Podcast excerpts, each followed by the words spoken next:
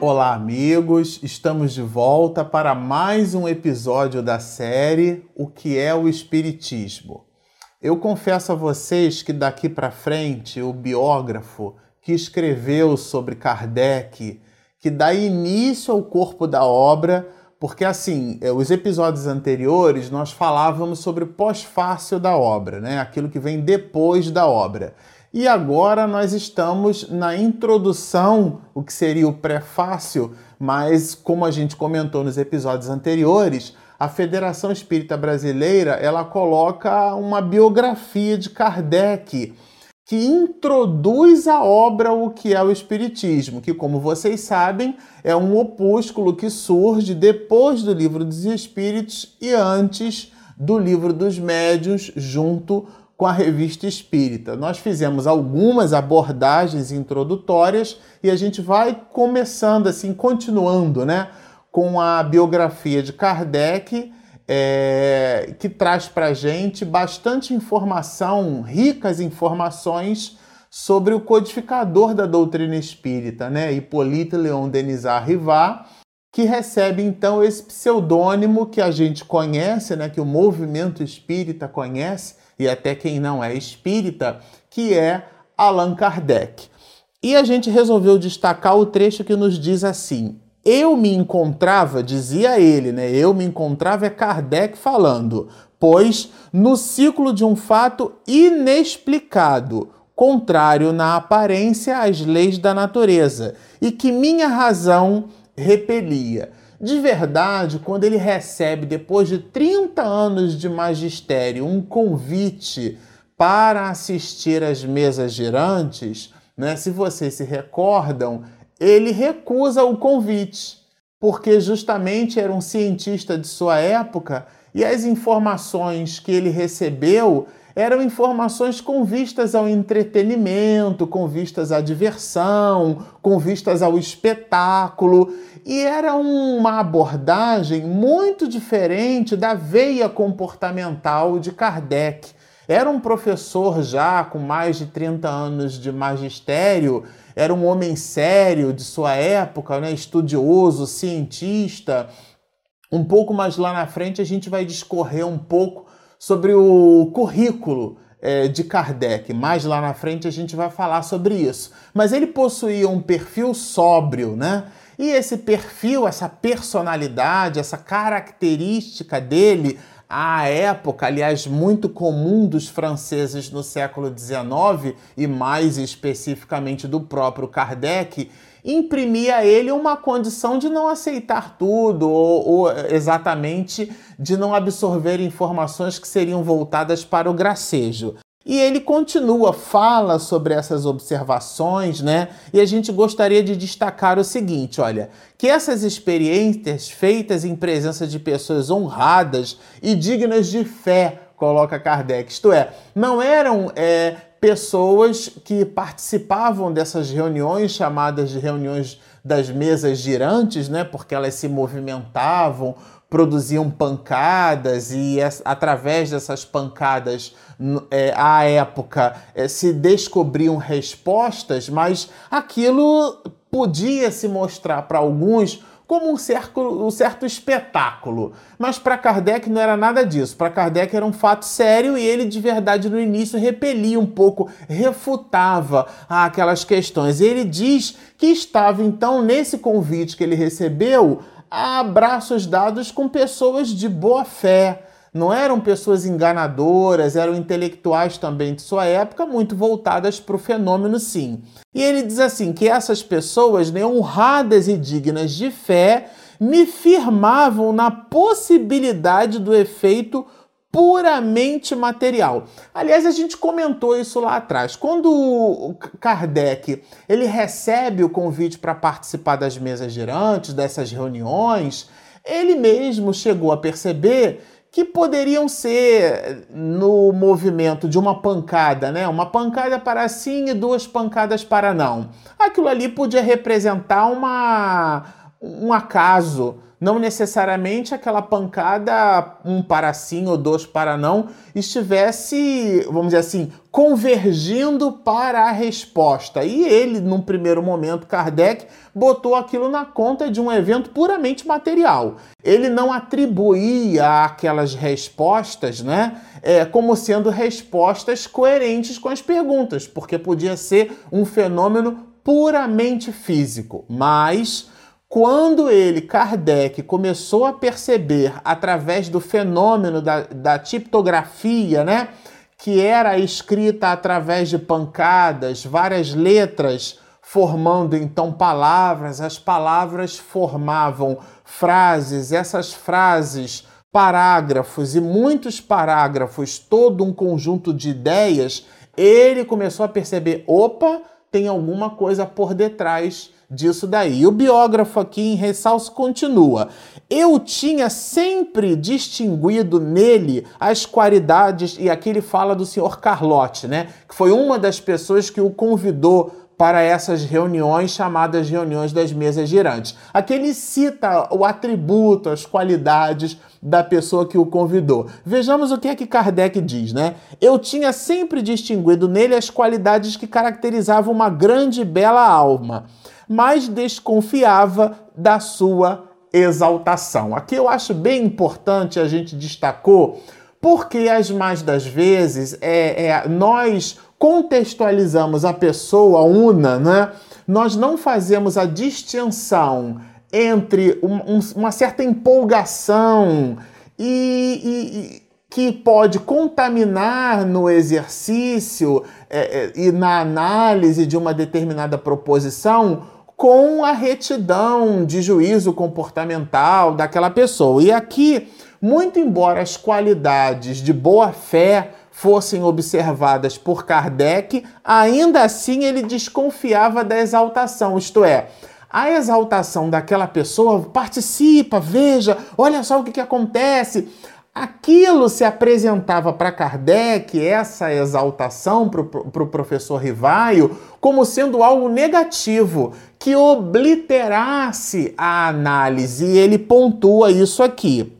Lá mais adiante, que é o que culmina esse assunto, a gente vai perceber que depois de algum tempo, isso em 1855, e aqui cabe uma observação: Kardec nasceu em 1804, em outubro de 1804. Né? É, em 1855, ele já então com 51 anos mais de 30 anos de magistério, né? Era um homem com toda uma estrada como pedagogo, como professor. Recebe aqui, olha, do senhor Roger com o senhor Fortier, que era um magnetizador, ele, senhor Fortier, foi quem de verdade conseguiu fazer o convite a Kardec e ele aceitar o convite. Então, diferente do convite anterior, que ele havia recusado pela exaltação, o senhor Fortier, aqui em Rissas,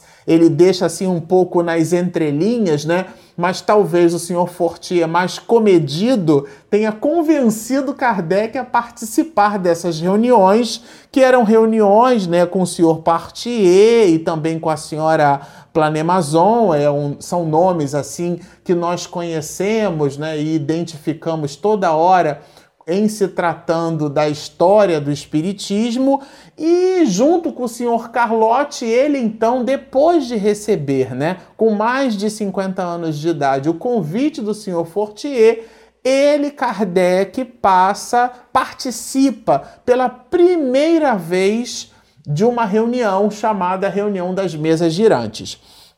E ele anota, eu rachorei aqui em vermelho. A Regina, minha esposa, na edição, ela bota sempre uma setinha vermelha aí para vocês observarem. Ele, Kardec, diz assim: isento de todo entusiasmo. Então, observem que aqui de novo ele pontua essas questões. A exaltação, o entusiasmo, como sendo algo que de alguma forma oblitera, né? Cria uma cortina e afugenta a gente de uma análise mais profunda, mais elaborada, como se a empolgação nos cegasse. E ele pontua isso novamente. E aí, lá pelas tantas, ele diz assim: foi aí pela primeira vez, isso aqui é um fato histórico muito relevante, né? Ele, Kardec, dizendo: foi aí pela primeira vez que testemunhei os fenômenos das mesas girantes. Então aqui começava é, a história, né, podemos dizer assim, nesse momento começava a promessa de Jesus, que é Cristo de volta através do Espiritismo. Aqui começava nessa citação de Kardec, que a gente também vai encontrar em obras póstumas, né? Aqui começava a doutrina espírita. Nesse momento em que ele recebe o convite do senhor Fortier é, aceita o convite, participa pela primeira vez de uma reunião chamada de reuniões das mesas girantes, porque, de novo, elas se movimentavam, ali Kardec inaugura todo um processo que dá início ao Pentateuco kardeciano que conhecemos hoje. Agora, nós gostaríamos de destacar também que são palavras do codificador. Eu vou pedir licença a vocês porque eu preciso ler, porque são palavras dele e são muito ricas. Olha o que é que nos diz Kardec.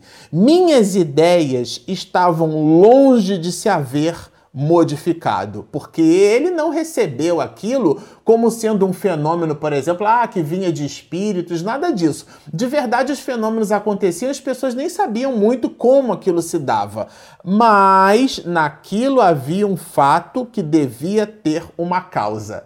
Então, esse axioma que emprestou Kardec e pulula hoje por todo o movimento espírita mundial, né? Esse axioma é: todo efeito inteligente tem uma causa igualmente inteligente. Então, quando ele, Kardec, percebe que as respostas são inteligentes, e ele se nos apresenta assim: ah, não acredito, não creio que mesas tenham cérebros para pensar e nervos para sentir. Isto é, se aquelas respostas surgem de uma mesa, de verdade não surgem da mesa. Existe uma causa inteligente anterior ao fenômeno físico que a mesa produz e é essa causa que Kardec então começa a investigar. Por isso que ele diz assim, olha, mas naquilo havia um fato que devia ter uma causa, porque as ideias dele se mantiveram num primeiro momento inalteradas.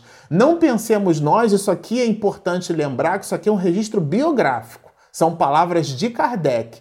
Assim que ele tomou conhecimento do fenômeno pela primeira vez, ele já não saiu, como diriam os meus sobrinhos, né, empolgadão, realizando uma série de atividades. Ah, é espírito, não, espírito, não.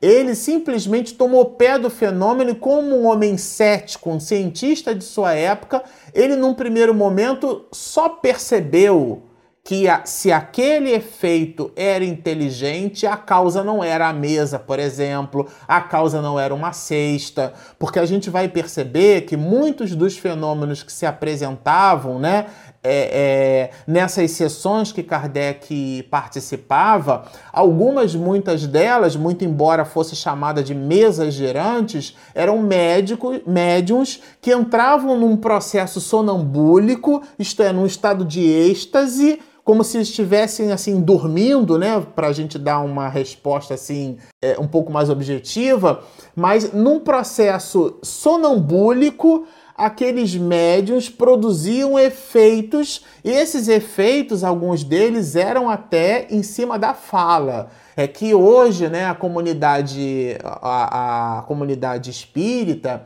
nós no movimento espírita chamamos de médios psicofônicos de, de, usando né, o, o espírito, utilizando o nosso instrumento fonador, a voz, a laringe. Mas à época, Kardec usou muito a expressão médium falante.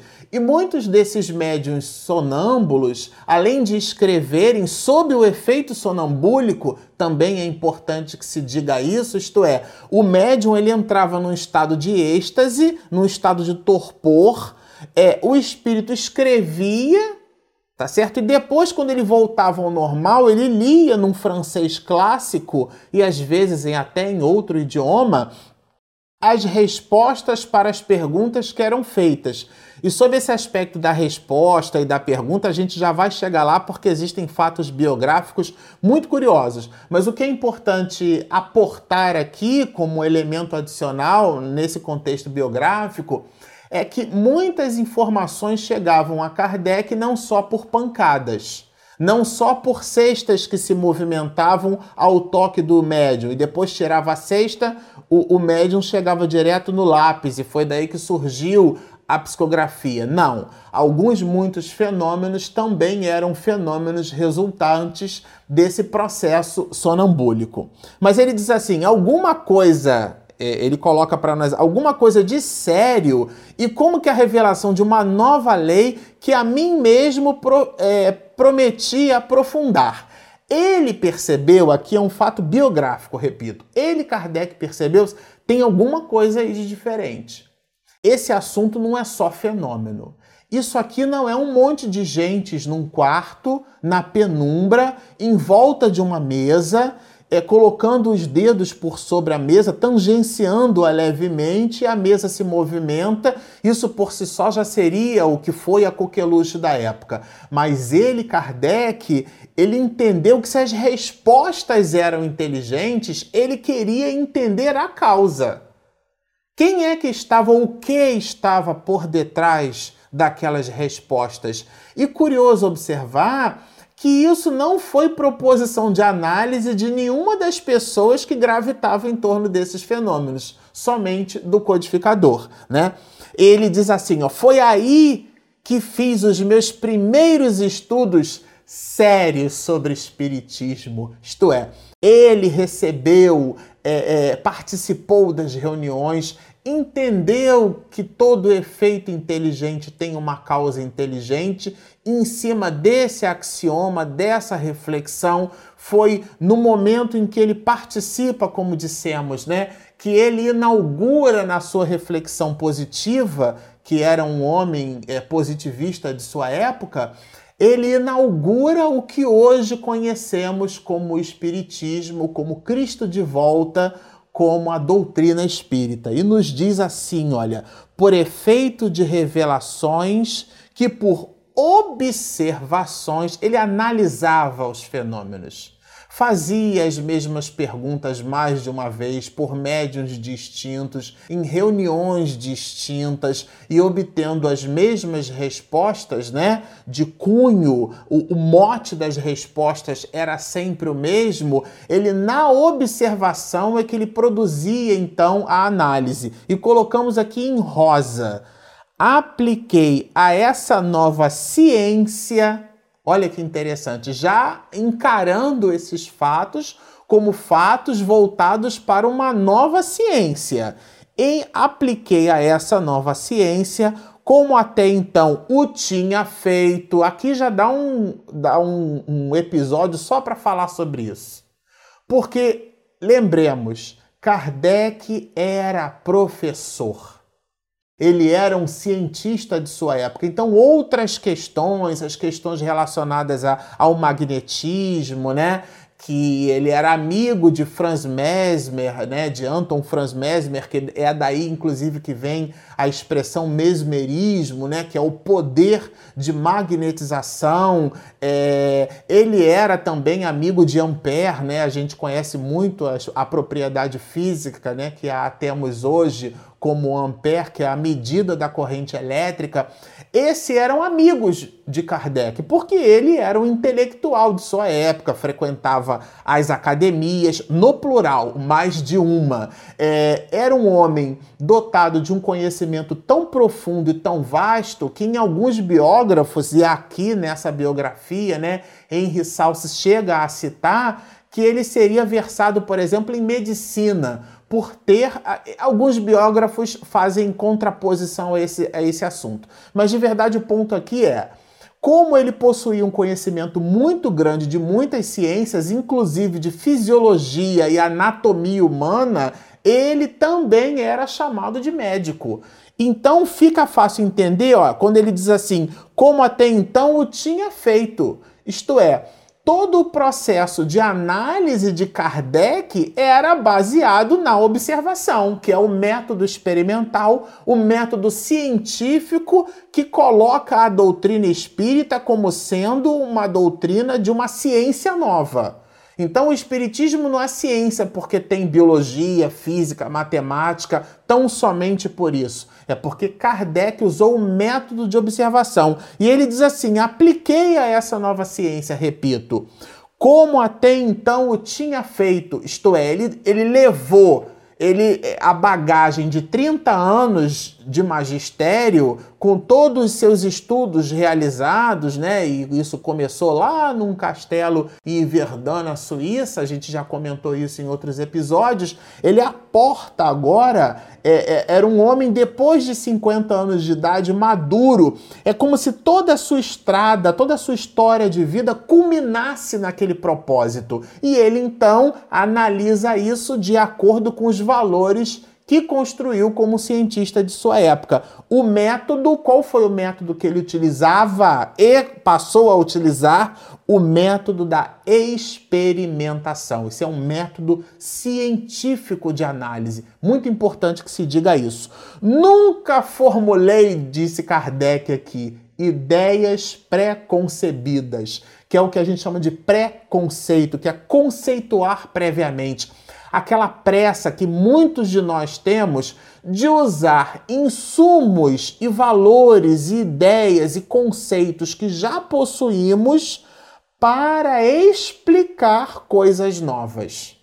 Então, isso inclusive a gente observa no século XXI, né? A mecânica clássica de Newton e a física quântica, por exemplo. Aqueles postulados matemáticos de Isaac Newton, né? Todo o processo que conhecemos como física clássica, física newtoniana, como a estudamos e a conhecemos, é, a, aquelas premissas, elas de verdade não se aplicam à física quântica, como hoje no século XXI, no, no final do século XX, né, com Einstein e muitos outros cientistas, e agora a gente teve aí há pouco tempo a, a desencarnação de um grande nome da física, né, ocupou a cadeira lucasiana de nada mais, nada menos que o próprio Isaac Newton, né? E estamos falando de Stephen Hawking. Ele produziu vários livros falando do universo em multicordas, do multiverso, né? No, do universo em múltiplas dimensões. E os postulados matemáticos da física quântica às vezes esbarram com determinadas questões da física clássica. Se isso já se dá no século XXI, imaginemos no século XIX. Mas ele usou, Kardec, esse método científico que é o método da experimentação. E conclui o codificador: observava atentamente, não de forma displicente, com toda a acuidade necessária, comparava. Quer dizer, ele analisava, produzia o mesmo fenômeno mais de uma vez, incitando uma pergunta, por exemplo, e comparava a forma por sobre a qual aquela resposta se dava, as circunstâncias, a resposta em si, deduzia as consequências analisava de forma científica, era um processo investigativo científico, né? E ele diz assim, dos efeitos, isso todo mundo, né, a maioria de nós que estuda o espiritismo conhece, né? Dos efeitos procurava remontar as causas. É daí, inclusive, que ele aporta a ideia do espírito, que até então não existia nesse processo, né? As causas pela dedução, pelo encadeamento lógico dos fatos. Aqui é uma questão de lógica, então a gente observa nessa, nesse aporte biográfico a visão de Kardec como um cientista de sua época, como um homem que de verdade foi preparado para que depois dos 50 anos de idade pudesse se ver ali a braços dados com um fenômeno magnífico e que muda, modificaria completamente a história da humanidade. Bom, ficamos por aqui. Vamos continuar, nós temos recebido assim alguns, é, alguns pedidos, né? Alguns posts nos vídeos que a gente produz, minha esposa Regina Mercadante, nós. Ah, cita o que é que vocês vão fazer depois da continuação do material. Então a continuação é aqui, é em cima da biografia. O próximo episódio a gente vai discorrer sobre esse assunto. Então continuem postando seus comentários, as suas dúvidas. Minha esposa, durante na edição, ao final da edição, ela tem um trabalho hercúleo, que é colocar as citações, os links para vocês pesquisarem. Então aqui embaixo nos vídeos vocês vão encontrar links de citações do material que a, dos comentários, né, do material que a gente produz. É um vídeo de estudo para nós estudarmos aos poucos. De verdade, a gente não tem assim muita pressa, não. Não vamos levar anos e anos falando sobre a obra,